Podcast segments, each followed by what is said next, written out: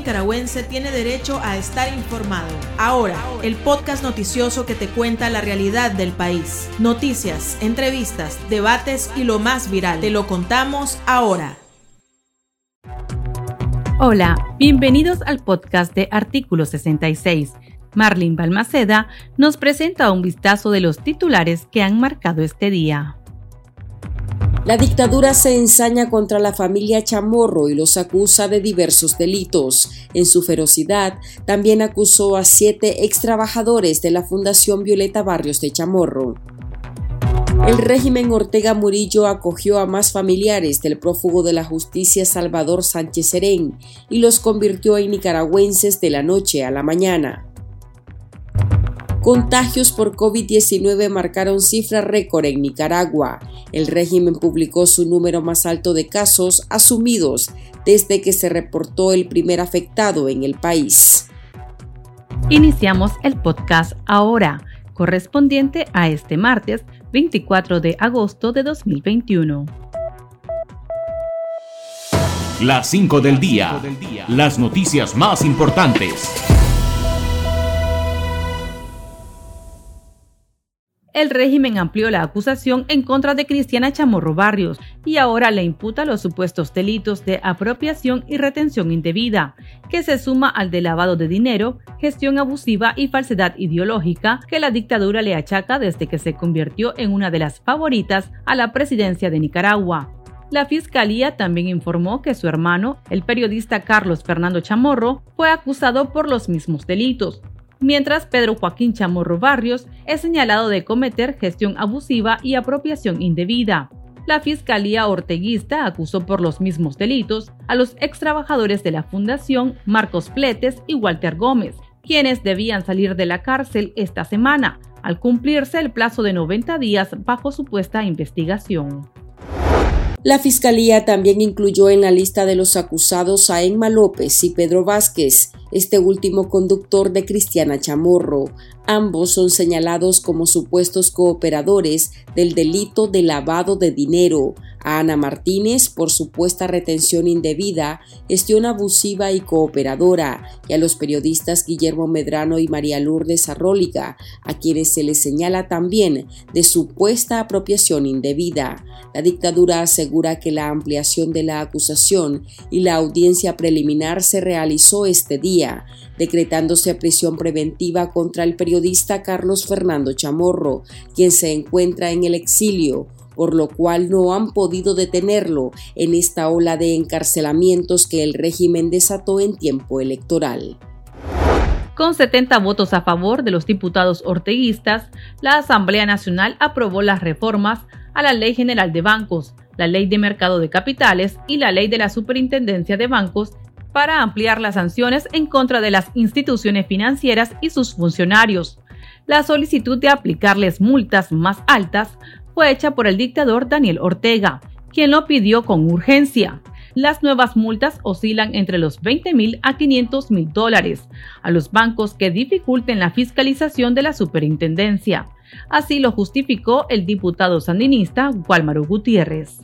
Es por eso que también las sanciones se incorporan y se duplican con el objetivo de que sean más proporcionales y que sean disuasivas, o sea, que la piensen dos y tres veces antes de utilizar un banco para financiar el terrorismo, antes de utilizar un banco para financiar al narcotráfico, antes de utilizar un banco para financiar eh, proliferación de armas de destrucción masiva que no me utilicen un puesto de bolsa para financiar este tipo de actividades que están completamente reñidas con la ley y que afectan a la sociedad en su conjunto.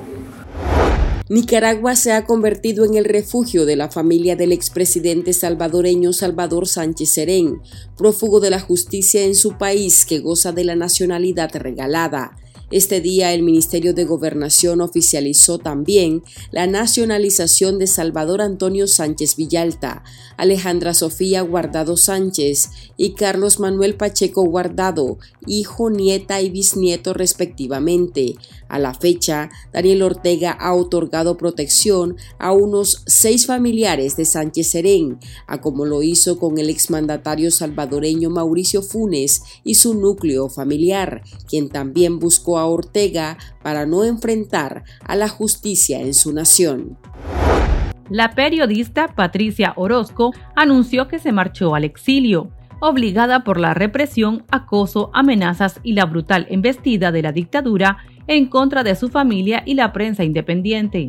En su denuncia detalló que el régimen la expropió de su vivienda, ubicada dentro del perímetro de seguridad de la casa de los Ortega Murillo en Reparto El Carmen, las autoridades la obligaron a firmar un documento de entrega voluntaria y alegan que la propiedad pertenece al Estado. Nicaragua no es una coyuntura ni un tema.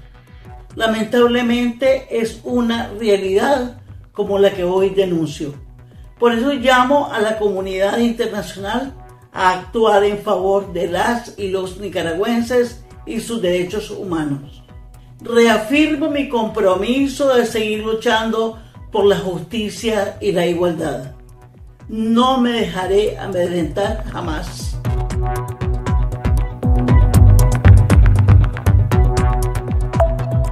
El pulso. Le medimos el ritmo a la realidad.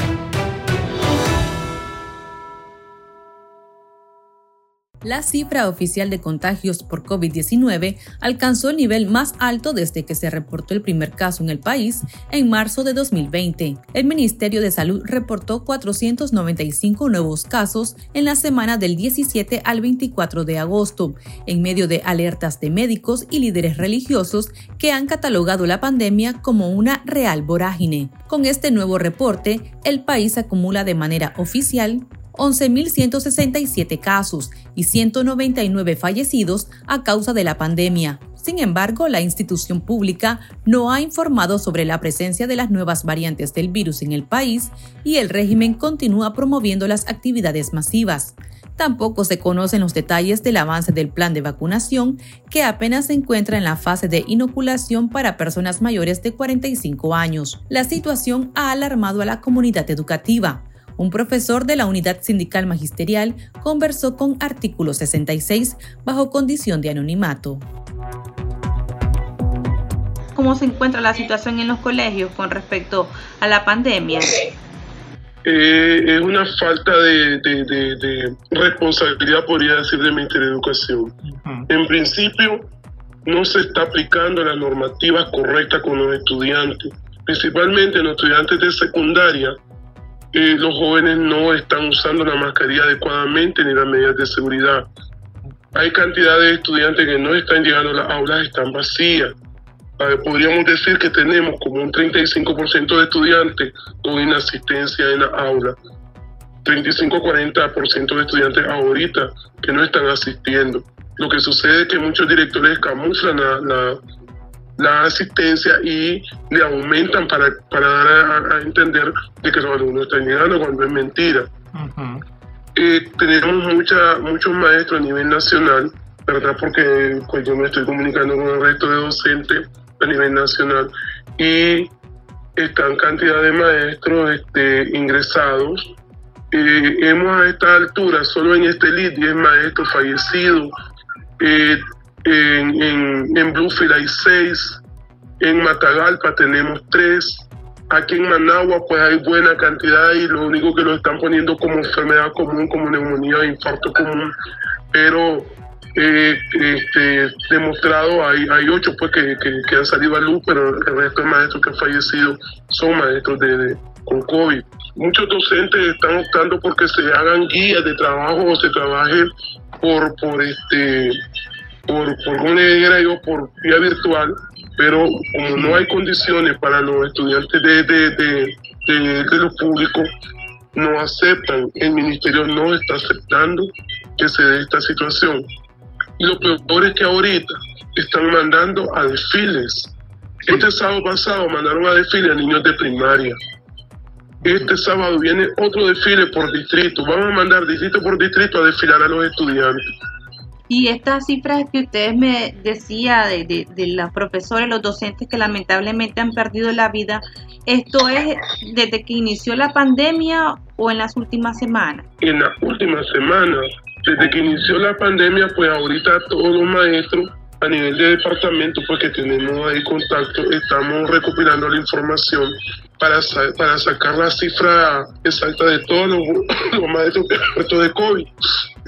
Esta última semana la, la, información que le dio de los 10 maestros de TELIT, de los maestros de Ginotega, y falta de Ginotega, que en Ginotega hay 6 que, que, han muerto. En, la última, en los últimos 10 días tenemos casi 32 maestros fallecidos que se han reportado como COVID a través de nosotros mismos los docentes, porque el gobierno como tal no lo quiere manifestar como COVID, eh, están prohibiéndole a que den un, un, este, como les dije yo, una epicrisis que es muerto como COVID. Pero nosotros los docentes, como estamos en la escuela, nos damos cuenta que ellos que están muriendo de COVID.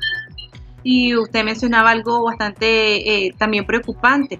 Hay diferencias entonces, cómo se está tratando, por ejemplo, en los colegios privados a cómo se le trata en los colegios públicos, a, la comunidad educativa. Sí, hay una gran diferencia. Mira, la diferencia es de que en no, en no, este privado desde que llega es prohibido quitarse la mascarilla. En los colegios públicos, los chavalos andan sin mascarilla y los dejan entrar. Este, además, el ministerio no está aportando ni para poner jabón ni alcohol en la entrada de las escuelas. Están solicitando más bien a los padres de familia que sean ellos los que me envíen alcohol, jabón líquido y, este, que le manden la mascarilla a los chavalos. la mayoría de niños, es más, ahorita están haciendo unificaciones o reorganizaciones, el Ministerio de Educación, y está reorganizando una escuela donde se están unificando hasta dos secciones. Mira, cuando faltan dos maestros, por ejemplo, en la, escuela donde yo estoy, faltan dos maestros, esos dos maestros que no llegan porque están resguardados por COVID, ¿qué se hace? Se unifican dos secciones. Unificar dos secciones son más de 70 y pico de estudiantes. Esto genera irresponsablemente eh, este, la, la, la, expansión de COVID, porque los muchachos, por ejemplo, en secundaria no se están cuidando bien y los niños de la mañana tampoco pues ellos tienen la medida suficiente. Entonces, el unificar estudiantes por falta de, de, maestros que están resguardados en COVID está trayendo mayores consecuencias. Y entonces el maestro que asume dos aulas en una, estamos perjudicándonos. Peor pues porque salimos más pegados. Entonces, pero el ministerio no está haciendo absolutamente nada, no quiere detener las clases, está más bien instando a que se hagan los actos de, septiembre y los desfiles de septiembre. Y los maestros no podemos decir nada porque realmente si alguien habla inmediatamente, y usted sabe cuál es la, la, medida que toma. Nos despiden o nos trasladan de escuela porque ya nos, ya nos llaman que somos eh, terroristas, estamos instando al terrorismo con, con, la cuestión del COVID al resto de la comunidad educativa. Consultamos sobre este tema a nuestros oyentes y esto fue lo que nos dijeron. El chat. Abrimos los micrófonos a nuestros oyentes. Opino que deberían de retomar otra vez las clases virtuales. Yo no quiero que los niños, en este caso los míos personalmente, se enfermen por algo que se puede evitar, hombre. Las clases virtuales es la solución, por lo menos unos de 15 a 21 días para bajar este pico tan elevado que está de la variante nueva. Por favor, que el Ministerio de Educación tome cartas en el asunto, ya que el gobierno no lo hace. Los colegios privados, chocho, pónganse la mano en la conciencia. Ustedes también tienen hijos, por favor, cuidémonos. Si el gobierno no nos quiere cuidar, cuidémonos nosotros mismos. Evidentemente, el aumento de casos se debe a la falta de responsabilidad individual. Yo soy una persona sobreviviente de COVID, pasé 10 días en UCI, yo tomaba mis precauciones, pero me infecté. ¿Y por qué me infecté?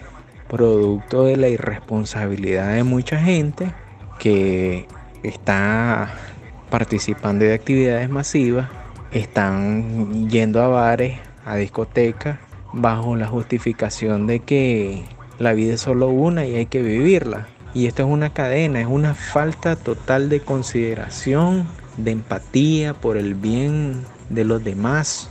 Los hospitales en la ciudad de Estelí están colapsados por COVID-19. Ya no hay ni camilla. La gente está en las bancas esperando atención médica y ahí se están muriendo. Lo que pasa es que Daniel Ortega está promoviendo que, que hayan más muertos porque no le interesa la vida humana del nicaragüense. Simplemente él quiere seguir haciendo propaganda política, promover este actos masivos. Nada, hijo, que vamos de mal en peor. ¿Y qué opinan los padres y las madres de familia al respecto? Pues hay cantidad de madres de familia que llevan a sus hijos con temor, pero muchos de ellos están opinando que mejor suspendieran las clases. Lo que sucede es que muchos llevan a sus hijos para que estos no pierdan sus clases, ya que porque se han perdido en estos últimos años. Pero una gran mayoría de papás han optado, por ejemplo, los niños de preescolar han optado por no mandarlos últimamente. Están en aula de 5, 6, 7, 8 alumnos. En, en, la, primaria igual está la mitad de los estudiantes casi llegando. Y en los grados altos, pues la mamá cuando los alumnos están enfermos, no los envían, solo llegan a reportarse. Pero muchas mamás están optando de que el ministerio debería suspender hasta ver realmente cuál es el brote. Lo que pasa es que el ministerio no se ha pronunciado, entonces los padres de familia, algunos pues han optado no llevar a sus hijos, pero otros continúan por temor a que los hijos pierdan su clase, porque muchos maestros eh, tienen esa tendencia de decir, si, no viene no le podemos hacer examen, ¿cómo lo vamos a evaluar? Otros pues son conscientes y le dicen, pues después lo vamos a evaluar de una manera, ¿entiendes? Entonces el padre de familia se, se siente, como le dijera yo, con una espada doble filo. Si no mando a mi hijo, pierde el año. Y si lo mando, se me enferma. Entonces, muchos padres han optado por sacarlo últimamente. Pero esos niños que salen eh, de todos modos, al final eh, perderían el año o, bueno, es que yo veo que, por ejemplo, el Ministerio de Educación ahora como que no quiere dejar a nadie. No, mira, la orden de los maestros es la siguiente. Si el estudiante no está, no llega, ¿verdad? Este, a clase y la justifican por COVID, se hace trabajo este, evaluativo. ¿ya? Trabajo evaluativo, trabajo en casa para que ellos lo lleven una vez que, que estén mejor para, para este, que el alumno tenga un acumulado. Y si el alumno se perdió hasta dos meses y llega, tenés que, que evaluarlo dos por uno. Realmente esto viene, viene generando una mediocridad en los estudiantes porque esto no han logrado. Ahora, si el maestro deja a los estudiantes con, con reprobado porque este nunca acumuló nota, este, el maestro es llamada la atención, no puede llegar a ningún estudiante. La orden es que todos los estudiantes deben de pasar, sepan o no sepan, eh, tengan conocimiento o no tengan conocimiento. Esto viene a perjudicar al nivel superior porque realmente no llevan los conocimientos. Y no se está haciendo en EPI una dosificación de contenido para poner al día a los estudiantes. Esto que, esto que está, eh, los maestros decíamos, habíamos que hacer dosificaciones para ver cómo rescatamos a los estudiantes. Pero el ministerio no, el ministerio quiere que cumplamos programas. Yo le escucho a usted mal de la garganta y, tosiendo. ¿Usted ya fue a, chequearse? Sí, mira, yo, yo me dieron siete días, pero después me, eh, me revaloraron y me dieron 15 días más pero ya a los 21 días eh, los médicos en la clínica subvencionada tienen orden de reintegrar al docente, aunque estemos con este tipo de todo o estemos afectados. Ellos dicen que no pueden dar más, eh, es lo único que pueden dar a través del número de, porque ya no te dan subsidio por, por no te dan subsidio este, por una, por, ¿cómo le llaman? Por papel, sino que ahora te lo te mandan a, descansar y, y, reportan a través de links con un número de link para decirle al director cuándo te reintegras tu de inmediato.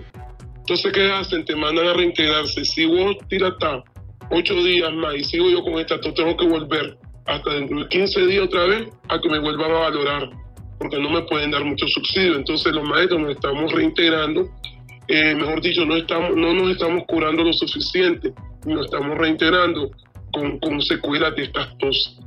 Y no nos hacen la prueba de COVID. no están haciendo la prueba del COVID. Entonces nosotros los docentes desconocemos si tenemos o no el COVID. Cuando el docente llega a grabarse de COVID, cuando realmente ya este recae totalmente, que ya lo miran bien mal, entonces ya le declaran COVID. Por ejemplo, en el caso de usted, yo me imagino que tuvo que recurrir a una orientación privada de parte de un médico privado para poder tomar las medicinas adecuadas. Pues fíjate que sinceramente me he autorrecetado, porque ahí lo único que te están dando fue ácido claudínico para, para, con amoxicilina.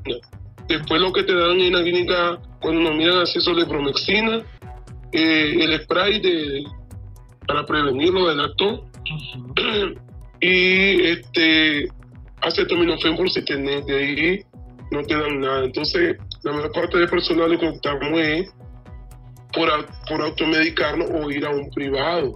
La canasta de la clínica subvencionada no está siendo lo suficiente efectivo para, para la parte de, de, docentes, incluyendo a todos los del seguro. Pues. Solo te están dando el reposo, cuando terminan así, reposo y material.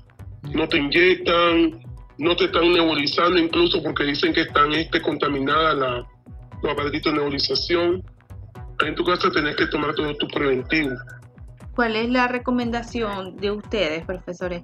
¿Ir a las casas para continuar las clases virtuales o cómo podrían hacer en este caso en los colegios públicos? La verdad que lo más recomendable es ir a la casa y dar guías de trabajo. ¿verdad? Aunque ya sabemos que al llegar los papeles también hay una contaminación, pero hay menos contaminante y menos riesgo. Entonces el, estudiante se va con guías de trabajo y el maestro lo trabaja en su casa también, pero hay más preventivo porque está usando alcohol, está menos relacionándose con los, con los estudiantes y virtual también nos está enviando y el Charlotte está enviando virtual. Entonces, para, para nosotros es tomar la misma medida que están tomando las escuelas privadas, hacerlo virtual con aquellos estudiantes que tienen las posibilidades virtuales y por guía con aquellos que no, guía física, pues con aquellos que no tienen las posibilidades. Esa es la recomendación que doy yo como docente, porque realmente pues nos afectamos, miren, yo todavía estoy un poco afectada, y hay otros que están peores, pero estamos reintegrados obligatoriamente, porque si nosotros nos reintegramos nos aplican el 45 o por abandono de trabajo. Muy amable por su tiempo y espero pues que se mejore muy pronto de su salud.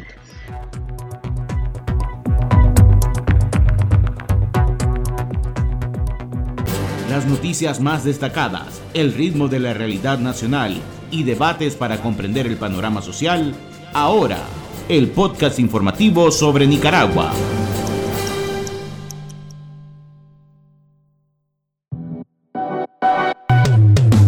Tendencias, la viralidad de las redes sociales.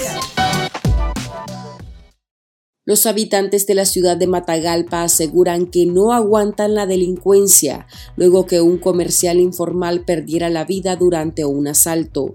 Datos preliminares señalan que dos sujetos a bordo de una motocicleta se presentaron en las instalaciones de una empresa de remesas ubicada en la zona del mercado central y empezaron a disparar. Un comerciante informal identificado como Pablo González, de 63 años, falleció, mientras otro señor fue trasladado de emergencia a un centro hospitalario. Esto fue lo que dijo un habitante a medios locales. Inseguro porque lo sentimos porque que la policía no actúa, no está, ellos andan patrullando, pero no ejecutan bien su labor, pues porque ya hay tanto hecho en, en un mismo rato, en un mismo momento que los ladrones andan en los parques, andan en los mercados y la policía pues no actúa más con estos pocos delincuentes. Mire, los delincuentes no solo son los ladrones, son los que les pega también. Aquí termina el episodio de Ahora de Artículo 66. Continúe informándose a través de nuestro sitio web www.articulo66.com. Síganos en nuestras redes sociales. Nos encuentra en Facebook, Twitter e Instagram y suscríbase a nuestro canal de YouTube. Hasta la próxima. La información veraz y de primera mano está ahora. No te perdás el podcast noticioso que te cuenta la realidad del país. Compartí y pasa la voz.